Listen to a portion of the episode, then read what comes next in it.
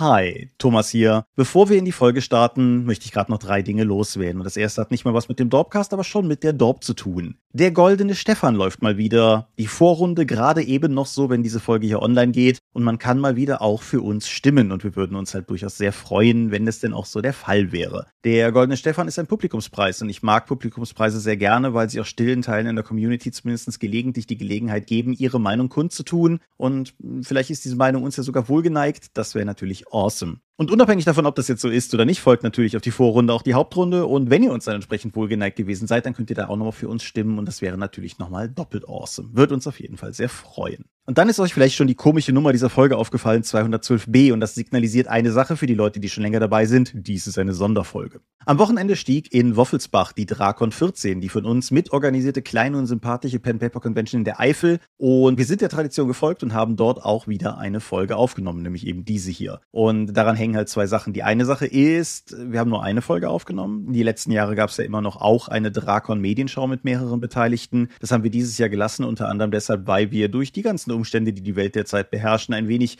gerupft waren in der Anwesenheit, was reine Dorp-Leute betrifft. Und da haben wir gedacht, wir machen einfach nur diese eine Episode. Das ist ja auch ganz cool. Die andere Seite der Medaille ist, dass der Ton unserer Drakon-Folgen traditionell nicht so gut ist. Wenn das euer erster Dorpcast ist, diese Folge ist nicht repräsentativ für das, was wir sonst so tun. Ich denke, der Ton ist besser als in den letzten Jahren, aber er ist dennoch hm, speziell. Ich glaube aber schon, dass es ein spannendes Gespräch geworden ist und dass es sich lohnt zuzuhören, aber ich wollte euch einfach nochmal vorwarnen, wenn euch noch keine der Sonderfolgen begegnet ist. Wir hatten jetzt ja auch länger keine, weil Pandemie und so. Naja, auf jeden Fall macht euch drauf gefasst, das klingt ein bisschen ranziger als sonst. Nächstes Mal wieder ganz reguläre Folge, dann auch wieder ganz regulärer Ton. Und das waren die drei Dinge, die ich loswerden wollte. Und damit wünsche ich euch jetzt noch einmal ganz, ganz, ganz viel Spaß mit der heutigen Sonderfolge von der Drakon, auf der wir so viel Spaß hatten, mit Folge 212b des Dorpcast.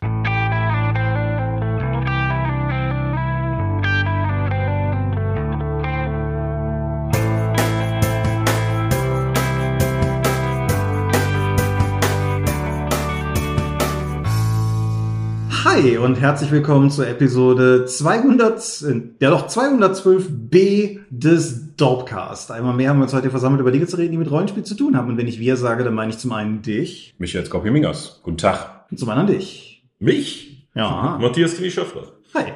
Du bist ja schon wieder. Letztes Jahr erst zur Akte X-Folge und... Ja, das wird hier zum echten Nebenjob. Genau, wir sind auf der Drakon, deshalb klingt diese Folge wahrscheinlich wieder, als hätten wir sie in einem Eimer aufgenommen. Da müsst ihr jetzt halt nun mal leider durch. Es ist kein Eimer, es ist Küche 2. Genau, wir sind in Küche 2, einem romantischen Raum mit sehr viel Knoblauch, was Fragen aufwirft. Und Haferdrink.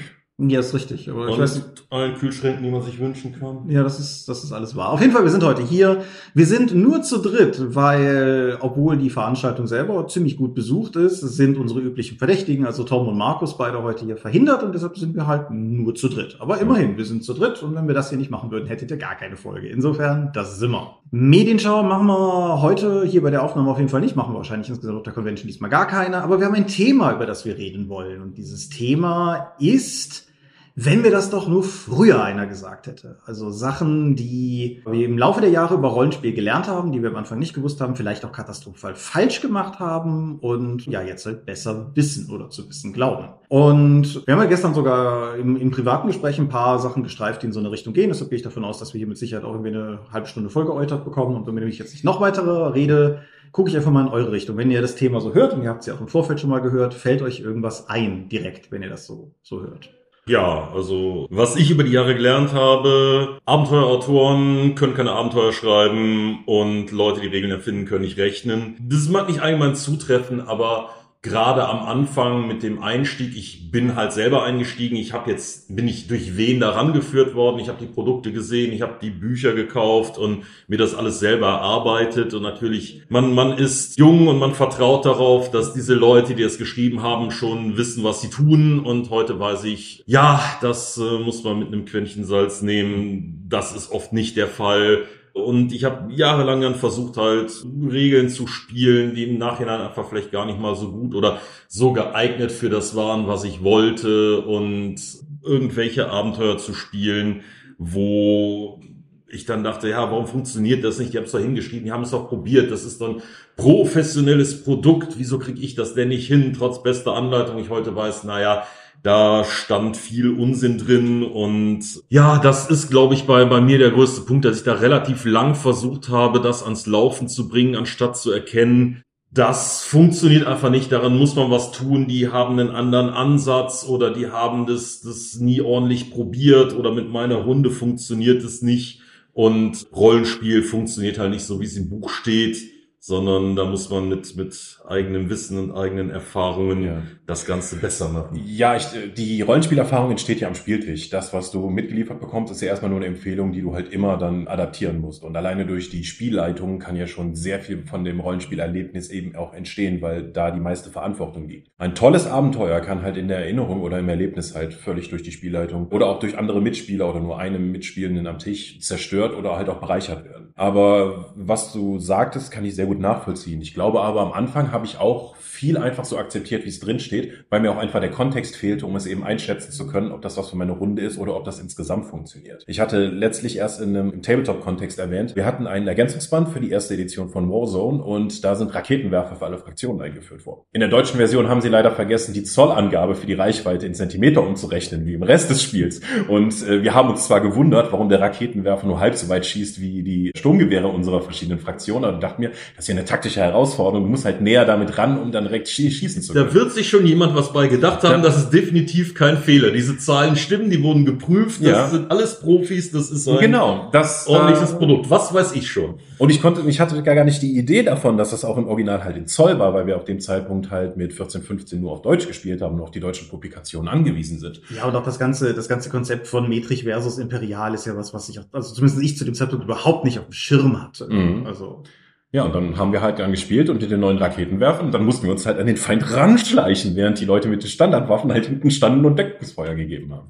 Was ich, was ich daran interessant finde, wie ihr das gerade beide beschrieben habt, ist, dass man es im Prinzip in beide Richtungen auslegen kann. Und in beides ist eine gute Lektion. Auf der einen Seite den Büchern nicht sklavisch zu glauben, ist, ist wertvoll, weil das halt auch von Leuten gemacht wurde. Und ich schließe uns jetzt hier explizit mit ein, die halt auch nur mit Wasser kochen, wenn sie den Kram schreiben. Auf der anderen Seite ist es aber auch eine gute Lektion, dass selbst wenn man quasi in dem Fall mit defekten Regeln spielt, es trotzdem funktionieren kann. Mhm. Also auch wenn du jetzt, sagen wir mal, wenn du die, die englische Edition als die korrekte Maßgabe nehmen würdest und die deutsche Edition damit de facto falsch ist, mit ganz viel Airquotes drumherum, Spaß hat ihr trotzdem dran. Ja, das stimmt. Ja, auch Testspielen wird ja nochmal eine eigene Episode sein, ja. ob, ob und wie man das im Rollenspiel macht. Aber Rollenspiele sind halt kein, ist ja nicht das nächste Windows-Update, was laut unseren IT-Lern sowieso nicht getestet wird, äh, wenn man denen glauben darf. Äh, davon gehe ich nicht aus, aber so ein Rollenspielabenteuer wird halt so meines Wissens nach so mindestens einmal dann von den Autoren dann auch mit ihrer Gruppe geleitet. Aber da gibt's halt auch schon eine gewisse Spielerfahrung und Bedürfnisse, die von die Gruppe erfüllt werden müssen. Das heißt ja nicht, dass das für alle draußen funktioniert. Das heißt, das macht das, wie ich schon gesagt, Rollenspiel zu einer sehr individuellen Erfahrung und überhaupt die, das Verständnis zu haben, dass das, was im Buch steht, halt nicht exakt so, in dem Abenteuer so angewendet werden muss, sondern auch auf die Bedürfnisse der Gruppe passen muss, finde ich, ist auch etwas, was ich über die Jahre habe mitnehmen können. Ja, wobei man natürlich die Bücher so oder so schreiben kann. Also gerade die alten DS-Abenteuer, die ließen einen völlig im Riss, sobald die Gruppe da auch nur ein wenig vom Skript abwich. Und du dachtest, ja, okay, das, das funktioniert jetzt einfach nicht mehr, das kann ich jetzt wegschmeißen, was auch immer da drin steht, hat keinen Wert. Und andere Sachen zum Beispiel, wenn ich halt einen Dungeon habe, ja, da kann die Gruppe ja praktisch machen, was sie will, ohne dass sie den Dungeon kaputt macht. Das ist halt was, das ist, ist halt einfach von, von der Präsentation, von der Anlage halt mehr geeignet, ja, halt, also flexibler benutzt zu werden, als halt irgendwie so ein vorgegebener Plot, so eine, so eine feste Geschichte, die sich vielleicht am Spieltisch so gar nicht entwickelt. Ja. Und was da natürlich auch dran hängt, ist das, was häufig, glaube ich, in unausgesprochen oder implizit in den Railroading-Diskussionen mit auftaucht wenn du halt davon ausgehst, dass das Rollenspiel Abenteuer, was du leitest, perfekt ist, so wie es designt ist und dass es so funktionieren muss, und du dann eine Gruppe hast, die davon abweicht. Also ich weiß in meiner eigenen Erfahrung, dass als unerfahrener Spielleiter vor 300 Jahren ich da teilweise auch sehr brutal eingegriffen habe, um die Leute wieder auf den Weg zurückzuwuppen, wo ich heute einfach sagen würde, hey cool, das ist spannend, lass mal rausfinden, wo die Reise uns hinführt. Würdest du denn sagen, wenn du es als, sagen wir mal, als Rezensionsauftrag schreibst, um dann wirklich das Abenteuer zu testen, wie würdest du dann rangehen? Eine Rätsel, jetzt explizit meinst du? Finde ich super schwierig. Also wenn ich es wirklich mit dem Anspruch machen würde, das für eine Rezension zu testen, dann müsstest du es eigentlich versuchen, möglichst bei the book zu leiten. Ich würde das aber, glaube ich, nicht machen wollen. Auch alleine schon, weil meine Spielzeit mir zu kostbar ist und ich meine, also sei denn die ganze Gruppe ist darauf eingeschworen und hat Bock darauf. Aber ansonsten würde ich im Zweifelsfall lieber gucken, dass die Leute einen schönen Abend haben und dann versuchen, aus meiner Erfahrung heraus eine Beurteilung zu destillieren. Ich glaube, das ist das, was in ganz vielen Rezensionen mitschwingt, wenn da steht, man muss ein bisschen selber Energie investieren, um es irgendwie für die Gruppe passend zu machen. Ja, aber es gibt ja auch Sachen, die sind halt gut vorbereitet, ne? wo ich dann halt sage, ich spiele das und merke, okay, da hilft mir das Ding weiter, okay, da ist was anders gelaufen, aber das Ding hat einen Plan B, es hat, keine Ahnung, Namenslisten, es hat eine Umgebungsgrad, es hat einfach Dinge, die ich verwenden kann, auch wenn das nicht so dem A-Plot folgt. Und es gibt halt Sachen, eine Abweichung, ich kann das Ding in die Tonne kloppen, dann bin ich alleine unterwegs, musste was ausdenken, weil mir das Ding dann halt keinen Millimeter irgendwie weiterhilft. Und das ist halt was, was ich über die Zeit halt festgestellt habe, dass halt ich sag mal, gute Abenteuer, die halt das Werkzeug geben, das halt irgendwie zu leiten und schlechte Abenteuer dich halt im Riss lassen, wenn das alles 100% so ist, wie der Mensch sich das vorgestellt hat, der es geschrieben hat. Ja, ich meine, es gibt ja auch durchaus gute Tools, um sowas zu ermöglichen, auch vom, vom Schreibenden her irgendwie. Wir haben ja beispielsweise bei den 1 bis 6 Freunde Abenteuern, die wir rausbringen, in der Regel ist in irgendeiner Form so gemacht, dass du am Ende eines Abschnittes immer nochmal lesen kannst, welche wichtigen Hinweise Teil dieses Abschnittes sind und dass du halt als, als Spielleitung im Zweifelsfall immer noch gucken kannst, irgendwie, okay, meine, meine Spieler haben Dinge getan, die ich überhaupt nicht vorhergesehen habe. Ich weiß aber, dass sie im Prinzip in dieser Szene herausfinden, dass der Kronprinz in Wirklichkeit ein Betrüger ist. Dann kann ich halt immer noch gucken, dass sie diese Information trotzdem bekommen und das Abenteuer dadurch insgesamt nicht von den Schienen mhm. springt. Einfach, wenn ich am Ende der Szene nochmal sehe, was die Spielenden mitgenommen haben müssen, damit die Szene funktioniert, mhm. finde ich ein super Ansatz gerade für Krimi-Abenteuer. Aber haben wir noch was ganz anderes, was wir über unsere Rollenspielkarriere gelernt haben? Ich, ich denke, wir haben da eine Sache und da muss ich quasi das Wort zu dir zurückgeben. Wir haben gestern Abend über unsere Magus-Runde gesprochen und du hattest charakterisiert, warum du die rückblickend betrachtest strukturell nicht so geglückt findest, um es mal so auszudrücken. Magst du es einfach nochmal wiederholen für die ähm, Leute daheim? Ja, es, es sind im Prinzip halt zwei Faktoren. Das eine ist natürlich, dass wir damals zur Schulzeit mit keine Ahnung, zwei, drei Sitzungen pro Woche teilweise, einfach jeden freien Tag, wo man das reinquetschen konnte, bei Leuten, die jetzt nicht in irgendwelchen Vereinen waren oder, oder anders gebunden waren, einfach eine mörderisches Zeitbudget hatte, um das alles umzusetzen. Ja. Und dieser, dieser Mangel an Knappheit führt natürlich dazu, dass halt alles ausgewalzt wird und, und dass alles bespielt wird. Aber natürlich auch wirklich grundsätzlich dieser Ansatz, dass da halt überhaupt kein, ne, ich würde mal sagen, Editing stattfindet, dass das nicht strukturiert gesteuert wird, was passiert, sondern dass man es einfach passieren lässt und hofft, dass wenn der was will und der was sagt und wir das noch ausspielen, dass das irgendwie am Schluss dann eine gute Geschichte wird, ohne dass da, also dass das sich irgendwie organisch entwickeln kann, ohne dass das halt irgendwie gepflegt und gehegt wird. Und du? Och. Was ich persönlich daran auf jeden Fall auch gut fand, wie du es gestern gesagt hast, ist halt quasi die Spielleitung im Sinne des Storybogens ein bisschen wie den Editor bei einem Film, also der, der das Ding schneidet, zu begreifen, der auch ein bisschen, ja, die Verantwortung tragen ist mit zu stark, aber der halt auch ein bisschen dafür fürs Pacing verantwortlich ist. Ja, zumindest für eine Moderation und vielleicht sagt, okay, ihr redet jetzt eine halbe Stunde und kommt nicht weiter. Was ist denn hier eure Entscheidung? Oder die Fenster zerklirren und Ninjas springen in den Raum halt. Mhm. Äh. Immer wenn die, äh, wenn das versucht, die Spannung irgendwie runtergeht, kommen halt die Ninja-Karte und es passiert irgendwas. Von da aus kannst du dann weitermachen. Shadowrun immer als bestes Beispiel dafür, wo man sich in völligen Planungssitzungen dann völlig äh, den Spaß zerredet und am Ende wird die Planung sowieso runtergespült, weil irgendjemand auf einen schießt. Ja, ja ich meine, was dann natürlich in gewisser Weise mitschwingt, ist dann wie immer die Frage nach den Spielrundenbedürfnissen. Wenn du eine Gruppe hast, die Bock darauf hat, irgendwie jedes ambientige Ding, jeden Tavernenbesuch, jeden Händlerbesuch brutal auszuspielen und alle wollen das, ja dann klar, dann macht das. Ne? Mhm. Aber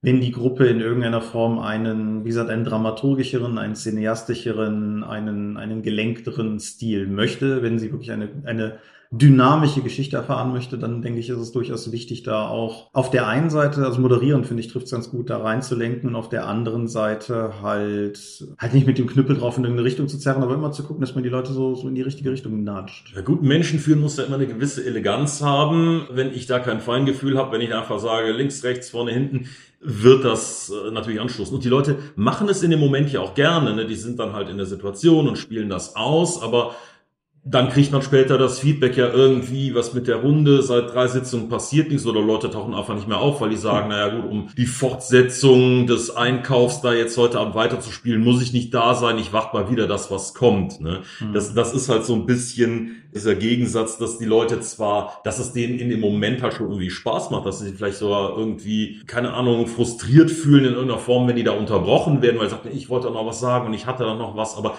das so im Hinterher und, und im Big Picture es schon besser ist, wenn das dann halt auch irgendwie ein gewisses Tempo, eine gewisse Energie hat und du nicht einfach sagst, okay, ihr spielt jetzt, solange ihr wollt, die Szene, bis ihr wirklich gar keine Lust mehr habt und solange auch nur einer weitermacht, hängen wir jetzt hier fest und da passiert dann einfach hm. nichts weiter. Und ja, aber damals, also Magus war halt mein erstes System, habe ich auch gestern gesagt, komplett ohne Kaufabenteuer, ohne irgendwelche Vorlagen. Du kriegst halt die Regeln, du kriegst halt das Setting, du kriegst halt so ein paar Ansätze, was man damit machen könnte und dann musst du dir halt alles selber ausdenken. Ihr habt das ja schon sehr zu eigen gemacht, was, was Magus ist. Ja, wir sind dann, wir hatten am Anfang ja relativ wenige Bücher und mit dem Grundregelwerk und so ein, zwei Quellenbänden, die es auf Deutsch gab, sind wir sehr abgewichen von der Vision, die das komplette amerikanische Opus dann ausgewälzt hat, was halt sehr viel, ja, palpiger und mit einem höheren Machtniveau halt gespielt hat, als wir uns das vorgestellt haben.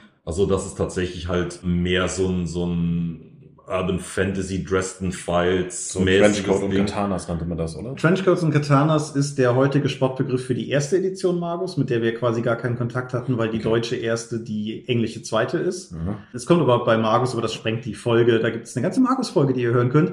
Die Editionen untereinander sind ja auch stilistisch nochmal sehr unterschiedlich. Mage Revised ist ein ganz anderes Spiel als Mage Second. Ja, aber unser Setting war halt sehr eigen und sehr von uns raus zusammengebaut mit Elementen, die uns gefallen gefallen haben, mit Sachen, die wir uns ausgedacht haben. Aber es ist halt immer relativ nah am Boden geblieben. Und ja, er hat immer in dieser einen Location mit relativ simplen Problemen, mit relativ wenig Machtanstieg, dass da nicht am, am Schluss irgendwelche Erzmagier mit, mit äh, hohen Werten halt die Realität in Würgegriff nahmen, sondern normale Leute, die hinguckten, waren bis zum Ende ein arges Problem und wir sind nie in irgendwelche anderen reiche Dimensionen, Sphären, weiß der Teufel was gekommen. Das war immer irgendwo in, in einem sehr seltsamen Berlin. ich habe im Prinzip zwei Richtungen, die ich jetzt gerne überleiten würde und ich kann mich nicht entscheiden um vielleicht eine Sache einfach mal nur so rauszuhauen, was ich unter anderem über die Magus-Runde, aber auch über diverse andere Beispiele gelernt habe, für mich noch ist, was bis jetzt für mich noch nie funktioniert hat, ist eine alte Runde nochmal aufzuwärmen. So lass noch ein paar Jahre später dieselben Charaktere nochmal spielen. Also ich meine, das war irgendwie nett, aber es hat, es war halt einfach nicht mehr, wie halt auch bei vielen Franchise-Neuauflebungen, die der letzten Jahre so, das sind dieselben Leute, es ist prinzipiell dasselbe, aber irgendwie hat es einfach nicht mehr die Dynamik, weil die Leute nicht mehr die gleichen sind in der, in der Zeit, die vergangen ist. Das in die eine Richtung geworfen und das andere, was ich aber gleichzeitig auch mitnehmen würde, um dich, Scorp, nochmal mehr ins Gespräch zu locken. Das ist jetzt so eine halbe Vermutung, aber du ein Kampagnenspiel, ihr, das ist auch ein anderes Thema mittlerweile für dich, oder? Äh, ja, also ich, ja, Kampagnen ist immer noch für mich relevant, aber ich bin halt eher der Freund von thematisch abgeschlossenen Kampagnen, wo ich auch sagen kann, so, das war jetzt lustig, wir haben das jetzt aber hier zu einem Ende geführt und lass uns doch mal was Neues mit einem anderen Spiel oder mit neuen Charakteren versuchen.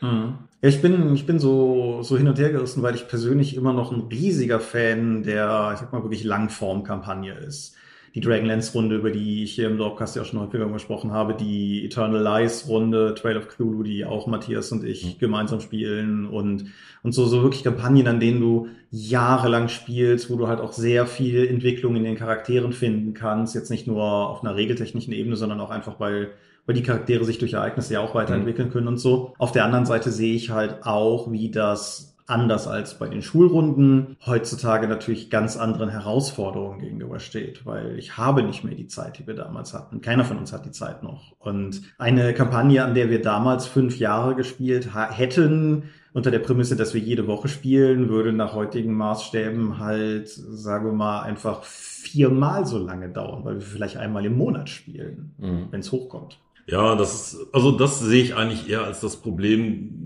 diese, diese Lücken dazwischen. Weil wenn du natürlich jede Woche spielst, bist du halt auch irgendwo mehr drin mhm. und kannst das halt detaillierter ausspielen, als wenn du sozusagen einmal im Quartal spielst und am Ende ein Previously On brauchst, um nochmal zusammenzufassen, was überhaupt gerade Stand ist, wer erinnert sich woran, haben alle da dieselbe Vorstellung noch, hat einer was vergessen, ein anderer vielleicht was beizutragen, was ich vergessen habe. Das, das sind halt, ich will sagen, also es, es sind halt andere Modi, je nachdem wie viel Zeit man hat.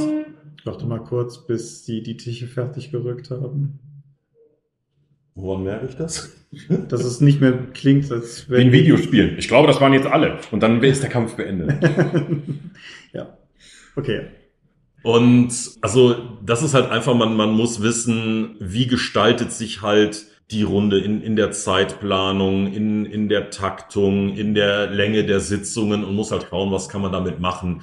Und kann ich jetzt, also wie, wie erzähle ich die Geschichte? Ist es halt keine Ahnung, Star Trek mit 200 Folgen, die das dann alles machen? Oder ist das halt eine Miniseries, wo ich dann sage, okay, wir spielen einmal im Quartal in vier Sitzungen, habe ich dann aber dieselbe Geschichte mit bestimmten Blickpunkten, mit bestimmten Highlights halt auch irgendwie erzählt und abgedeckt. Ich muss sagen, in meiner aktuellen Spielerfahrung der letzten Jahre, pandemiebedingt, habe ich ja vor allen Dingen Online-Runden gehabt und ich bin aktuell an dem Punkt, dass ich vier Kampagnen habe, wo wir ja zweiwöchig spielen beziehungsweise eine davon ist sogar wöchentlich.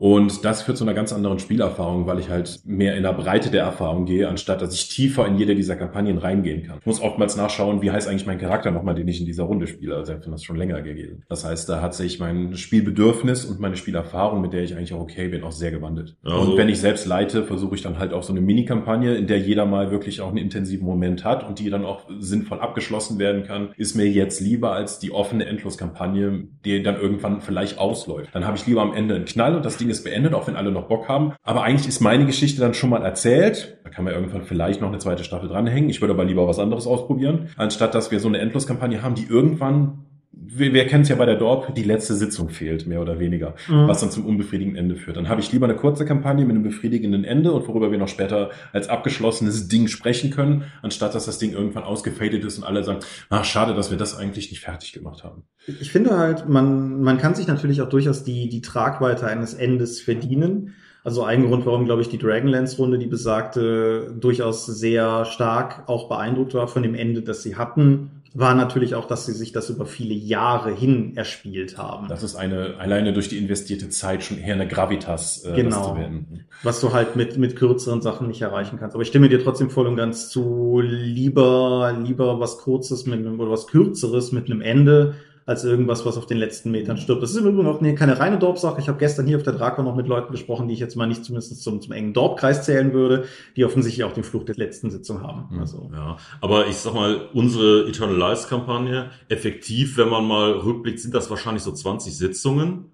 Ja, wenn ich halt wirklich nicht spiele, ist das halt ein halbes Jahr. Das ist keine lange Kampagne, aber durch Terminfindungsschwierigkeiten und diverse Faktoren haben wir die jetzt seit fünf Jahren am Lauf mit einer effektiven Zwei-Jahres-Pause da drin, die wir gerade halt gebrückt haben. Ja gut, und Corona. es, ja, aber es, es fühlt sich halt trotzdem an, als wäre das eine lange, mhm. gewaltige Kampagne, obwohl das eine Handvoll Sitzungen ist. Es ist eigentlich eine kurze, knackige Kampagne, wo sehr konzentriert, wenig abseits passiert, wo das einfach durchgeht, was wir auch daran merken, dass die Leute halt auch den, den Inhalt noch sehr präsent haben und sehr gut wiedergeben konnten. Da hat man sich nicht in irgendwelchen Details verloren oder mhm. ist irgendwie abgeschwiffen oder hat das für irgendeinen Themenexkurs nochmal unterbrochen mit einem anderen Ding. Aber es für, also zumindest für mich fühlt sich das an, also, da spielen wir schon ewig dran. Das ist eine Riesenkampagne. Das, wenn ist halt dieser externe Faktor, der das dann dazu macht wenn mich in ein, zwei Jahren einer fragt oder wenn ich mit jemandem über die großen Kampagnen spreche, die ich gespielt habe, wird Eternal Lies da drin sein. Aus genau diesem Gefühl heraus. Das ist richtig. Ich würde mit Blick auf die Uhr gerne noch einen letzten thematischen Schlenker. Du wolltest noch was? Das kam zwar thematisch schon auf, aber was für mich, glaube ich, die wichtigste Erkenntnis in den ganzen Jahren war, ist, dass dir es besser ist, dass die Leute Spaß haben, Schrägstrich ihre Bedürfnisse erfüllt werden, als dass du alles richtig machst.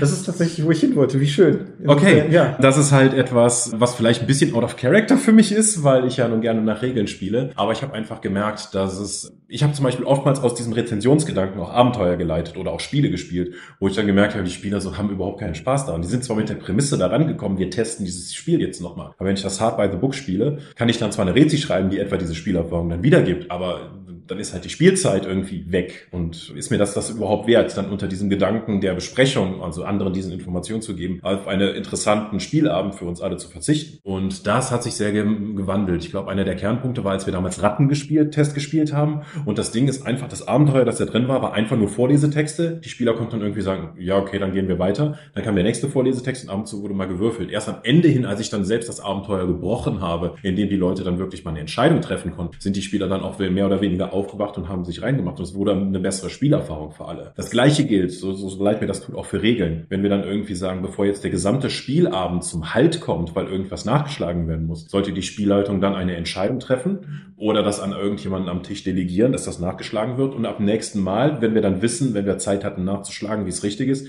Spiel machen wir es dann so, aber erstmal ist dann für die Szene, hat das so und so funktioniert. Mhm. Ja, gehe ich, gehe ich komplett mit d'accord. Auch so im Sinne von, es gibt verschiedene Arten von Runden. Es gibt so Bier- und Brezelrunden, mhm. wie die hier schon mal erwähnte Star Wars-Runde.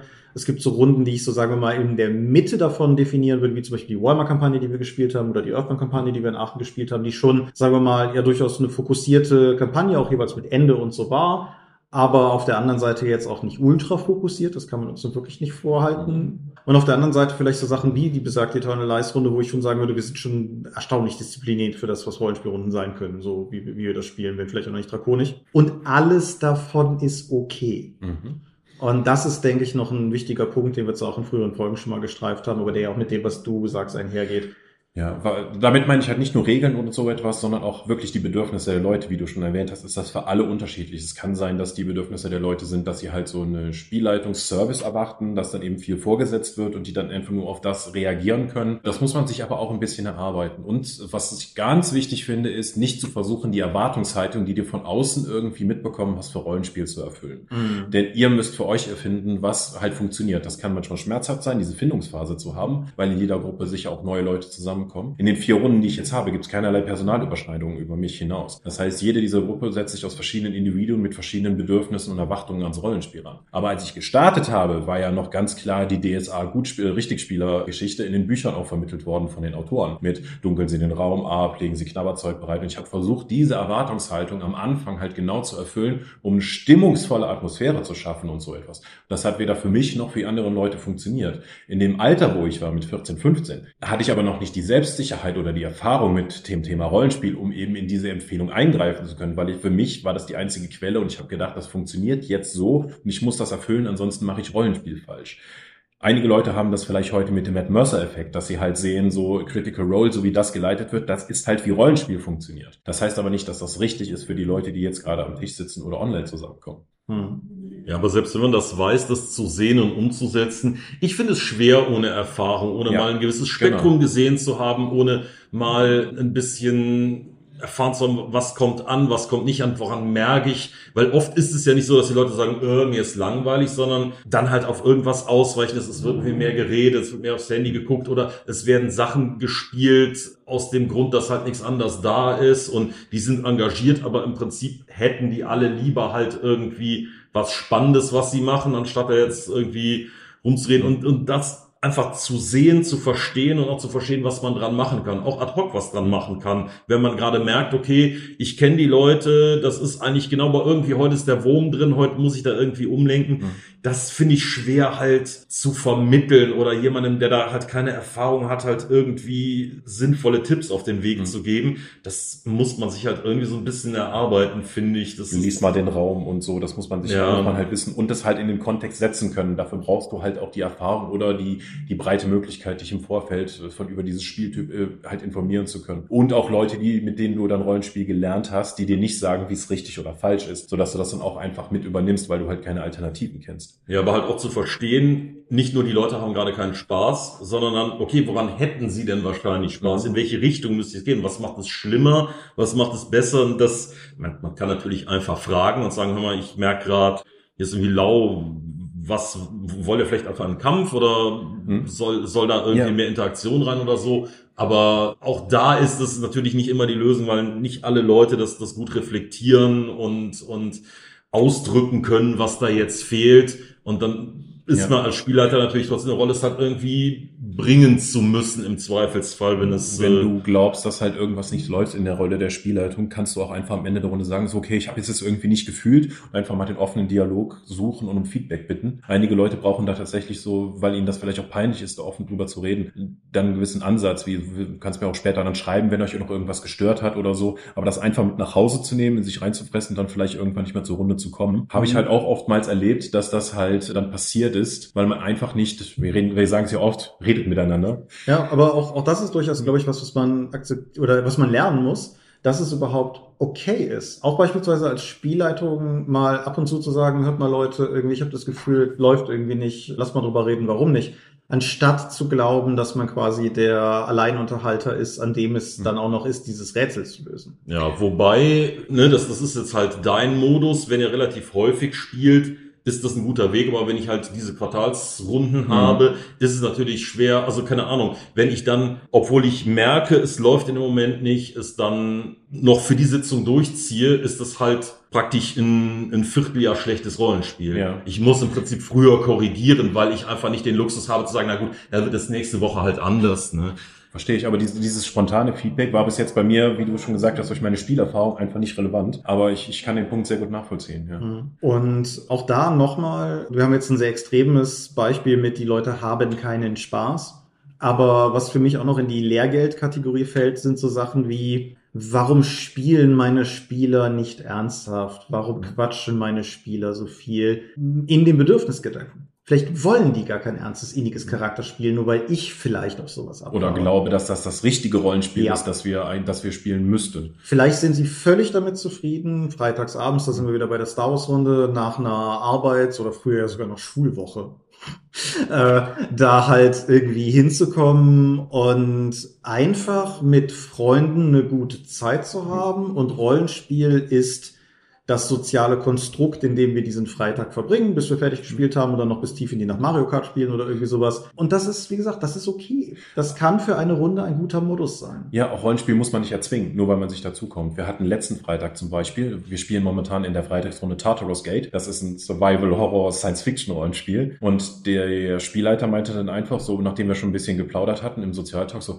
irgendwie fühle ich es heute Abend nicht so. Wie geht's euch? Ja, ich würde eigentlich auch lieber quatschen. Und dann haben wir den Abend halt mit Smalltalk verbracht und und erzählt, was uns gegenseitig passiert ist, anstatt jetzt dieses Rollenspiel zu erzwingen, weil wir deswegen zusammengekommen sind. Das ist mir dann lieber, das so zu machen, als diese Runde zu erzwingen, obwohl eigentlich alle da jetzt nicht so gerade in dem Moment Bock drauf haben. Wir hatten neulich eine Sitzung von irgendwas und ich weiß gar nicht mehr, was das war. Und da kommt halt auch rein, dass einige aus unserem Freundeskreis, wenn, selbst wenn das enger Freundeskreis ist, wir sehen uns halt momentan nicht so oft, wie es früher der Fall war, wegen Arbeit, wegen anderen Belastungen, aber natürlich auch wegen Pest. Und da war es auch, dass wir am Anfang sehr quatschig waren und dann hat irgendwie halt die Frage gestellt, sag mal, irgendwie so nach dem, also wir können doch einfach hier sitzen und was essen, wäre für mich auch mhm. cool. Und wir sind dann durchaus gemeinsam zu dem Ergebnis gekommen, nee, eigentlich haben wir schon Bock zu spielen, so dann lass uns mit dem Quatschen auch mal aufhören und anfangen. Ich weiß nicht, ob das passiert wäre, wenn es nicht jemand offen angesprochen hätte. Ja, wobei ich dann noch unterscheiden müsste, ich habe ja in der privilegierten oder nicht privilegierten Situation der Online-Runde. Wir sitzen halt alle zu Hause am, am Schreibtisch. Ich würde das auch anders fühlen, wenn ich dafür eine Dreiviertelstunde durch die Gegend gefahren wäre. Dann irgendwie zu kommen und dann du bist, willst, ich bin jetzt so lange gefahren und dann sagen Leute, ja, ich habe gar keinen Bock auf Rollenspiel. Dann wäre ich vermutlich angefressen. Ja, also so ich weil, die, weil die Fallhöhe höher ist. Mhm. Ist bei mir nicht so ausgeprägt. Ich verstehe aber natürlich, wo du daherkommst. Ja. So, wir sind, wir sind quasi einmal über die halbe Stunde, die wir uns selbst gesteckt haben, einmal rum. Gibt es noch irgendwelche letzten Gedanken, die ihr auf jeden Fall noch loswerden wollt? Lightning Round, jeder noch irgendeinen. Redet miteinander. Keine Ahnung. Also man kann nur das Fass aufmachen, aber ich glaube, wir, wir, müssten hier nicht zum Ende kommen, wenn, nee. wenn wir uns keins setzen. nee, das ist richtig, aber wir blockieren ja schließlich Küche 2. Küche 2. Das hat schon Hypnotos-Qualität. Und nee, ich denke, das, das soll es dann noch tun. Worüber ich sonst noch geredet hätte, können wir vielleicht mal eine gedankliche Nadel reinmachen für eine spätere Folge, ist Handouts und für und wieder, also umfangreiche Handouts, aufwendige Handouts oder auch warum nicht. Das, das ist auch ja quasi eine eigene Episode und nicht nur das, was du mitgenommen hast, oder? Ja, aber wie gesagt, also ich glaube, wir haben da sogar schon eine Episode zu, aber da hätte ich auch noch Gedanken zu gehabt. Machen wir aber wann anders, da kommen wir mit Sicherheit noch irgendwie zu. Gerade ich habe Spaß an Handouts, warum kriegt der Handouts, ob ihr braucht wollt oder nicht. Das ist mir doch völlig egal. Herrgott, war der neulich unlesbar. Nein, ich habe da ja durchaus auch Spaß dran. Ich verstehe aber halt auch, warum Leute das nicht tun. Und ich denke, das ist eh im Prinzip, glaube ich, der Punkt. Einfach ne, Bedürfnisse, miteinander reden. Eigentlich verschiedene Handouts vorbereiten in verschiedenen Lesbarkeitsstufen, je nachdem, wie gut der Wurf geklappt hat, auf Verständnis. Ja, Hand Handouts äh, ist ein Rollenspiel-adjazentes Hobby. Ja, das, das, das Mhm. kann man so sagen. Was man auch sagen könnte, ist der Sermon. Ich traue mich aber nicht, das Handy rauszuholen, um den abzulesen, weil ich eben festgestellt habe, dass wenn ich das Handy aktiviere, ich Störgeräusche im Mikro habe. Hm. Deshalb, ja, Dorp ist cool. Findet ihr unter www.die-dorp.de. Wir haben irgendwie ein Patreon, da könnt ihr uns Geld geben, müsst ihr aber nicht. Wir haben Discord, ist nett da. Wir haben Merchandise, ist kleidsam. Der Scorp trägt es gerade auf. Seht ihr nicht, weil es ein Audioformat ist. All die coolen Dinge. Nächste Folge kriegt ihr einen kompletten Sermon, aber ihr wisst doch eh, wie das Spiel geht. Wenn das eure erste Folge war, sorry. Aber normalerweise ist unsere Druckqualität besser. Matthias, kann man dich irgendwo online finden? Soll man dich irgendwo online finden? Also ehrlich muss ich sagen, im Moment ist es schwer, mich im Real Life zu finden und online habe ich mich auch sehr eingeschränkt. Da, da kann ich im Moment nicht sinnvoll angeben, wo, wo Leute nicht wahrscheinlich enttäuscht wären. Alles klar. Gut, Drakon ist auf jeden Fall cool. Wir stürzen uns jetzt wieder ins Getümmel. Es ist ja sogar wirklich relativ viel Getümmel. Das, insofern gönnen wir uns das. Der Hund schläft friedlich, aber das ändern wir jetzt. Und insofern würde ich sagen, wir hören uns in 14 Tagen zur nächsten regulären Folge des Dorpcast wieder. Und bis dahin sage ich Adieu und ciao, ciao. Tschüss. Wir sehen uns nicht. Ciao.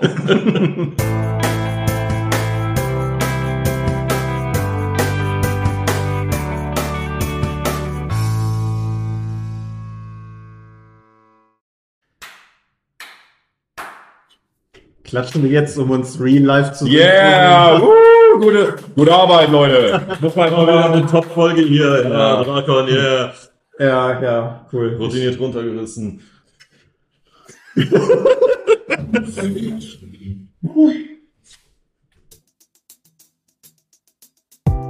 Auch in diesem Monat möchten wir euch an dieser Stelle für eure großzügigen Spenden auf Patreon danken, denn nur durch eure Unterstützung ist dieses Projekt in der heutigen Form möglich.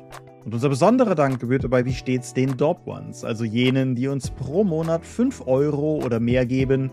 Und im Oktober 2022 sind das Aika, Alishara, Vitus Arcanion, Arutwan aka AGS, Lambert Behnke, Big Bear, Gerrit Bonn, Bruder Tjorben, Daniela, Daniel Doppelstein, Dorifer, Joachim Eckert, Exeter, Excalibert, Michaela Fege, Björn Finke, Kai Frerich, Marcel Gehlen, Alexander Hartung, Jörn Heimeshoff, Hungerhummel, die 100 Questengesellschaft, Dominik Koch, Stefan Lange, Lichtbringer, Lightweaver, Christoph Lühr, Angus MacLeod, Volker Mantel, Moritz Melem, Miles, Nibi, Arzach Rumpelgenorg, Ralf Sandfuchs, Sawyer the Cleaner, Ulrich A. Schmidt, Oliver Schönen, Jens Schönheim, Christian Schrader, Alexander Schendi, Lilith Snow White Pink, Sphärenmeisters Spiele, Stefan T., Florian Steury, Sven, Technosmurf, Teichdragon, Tellurian, Marius Vogel, Jeremias W., Talian Vertimol, Xeledon und Marco Zimmermann. Danke, dass ihr während dieser turbulenten Zeiten, in denen wir leben, uns dennoch so treu zur Seite steht, denn ohne euch würde es nicht gehen. Danke.